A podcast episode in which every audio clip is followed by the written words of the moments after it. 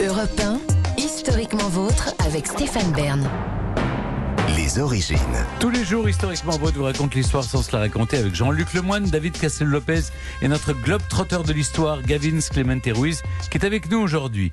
Et avec vous, David, on remonte maintenant aux origines d'une invention bah, de ce qui est devenu notre principal moyen de communication, les SMS. Tout à fait. Euh, Jean-Luc, Stéphane, à la fin des années 90, vous étiez déjà des, des vétérans de l'existence. euh, Stéphane, vous faisiez des duplex sur la mort des princesses. Jean-Luc, Mm. vous cartonniez euh, déjà sur les planches. Mais moi, et j'adore le rappeler, je suis plus jeune que vous. Et euh, ça se voit pas forcément sur mon visage parce qu'on n'a pas les, les mêmes crèmes de jour, mais quand même, quand même, je suis plus jeune. Et donc à la fin des années 60, des années 90, pardon, j'étais encore adolescent. Et j'étais un adolescent littéraire. Je sortais avec une fille qui était en hippocagne. J'avais que des amis qui avaient fait elle. Et le gros truc que tous ces gens-là avaient en commun, c'est qu'ils méprisaient les téléphones portables. Pour eux, c'était vraiment un truc de sale plouc capitaliste, vulgaire, nul. Alors que, vous voyez, c'était Proust, le cinéma indépendant et les brocantes de ville moyenne. Et j'étais un petit peu sous leur influence. Et donc, moi aussi, je pensais ça. Et puis, ma maman m'a offert un téléphone portable parce qu'elle voulait pouvoir me surveiller en permanence. Alors, euh, C'est souvent ça. Mais voilà, j'ai commencé par faire euh, non euh, trop nul le téléphone portable naze. Et puis. Et puis j'ai découvert les textos et j'ai commencé à textoter comme un fou euh, tous les jours de ma vie et à inaugurer très vite euh, l'horreur du texto envoyé à la mauvaise fille. Je ne sais pas ah si vous avez déjà fait ça et qu'il faut expliquer en disant non mais je t'ai appelé Sophie parce que non parce que c'est marrant, tu vas rigoler. Et en fait bon, elle rigole pas du tout. Elle rigole fait. pas du tout, absolument pas.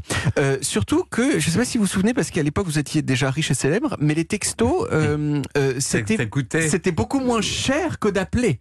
Oui, c'est vrai. C'était beaucoup moins cher, mais ça coûtait au départ un franc, ce qui était quand même hors de prix. On a appris depuis que les, compagnies de téléphone portable se, faisaient 4 80% de marge sur les Oui. textos et elles se sont entendues, elles ont fait un cartel des prix, elles ont été condamnées euh, pour ça. Mais quand même, un franc pour un texto, c'était moins cher que d'appeler. Ça coûtait 4 francs 50 euh, si on voulait appeler.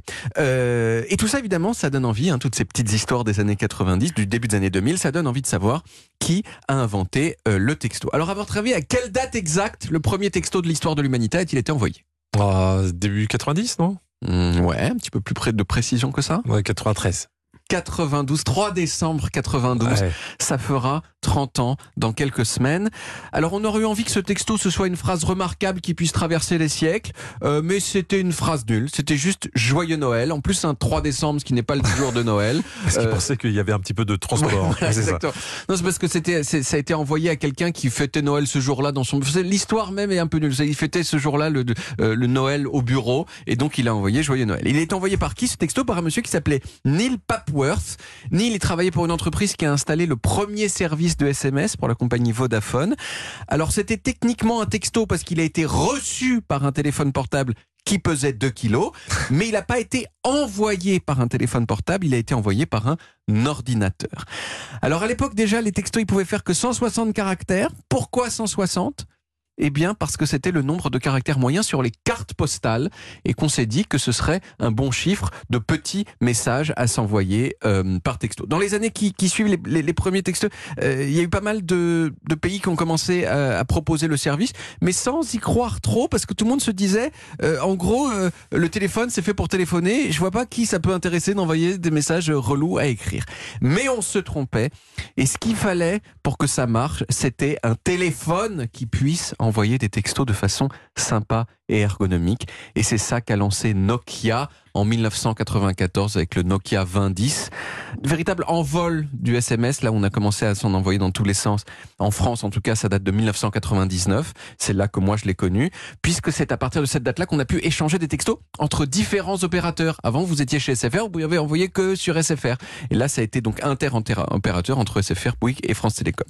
Alors, vous vous en doutez sans doute, euh, l'âge d'or du texto est derrière nous. Hein Ah oui, bah, Ah bon depuis les réseaux sociaux, depuis Messenger, depuis WhatsApp, Instagram, les gens envoient moins de textos. En 2015, les Français, ils ont envoyé 200 milliards de textos. En 2021, six ans plus tard, plus que 125 milliards. Vous voyez, ça dégringole à toute vitesse. Hmm. Alors même que le texto ne coûte plus rien du tout.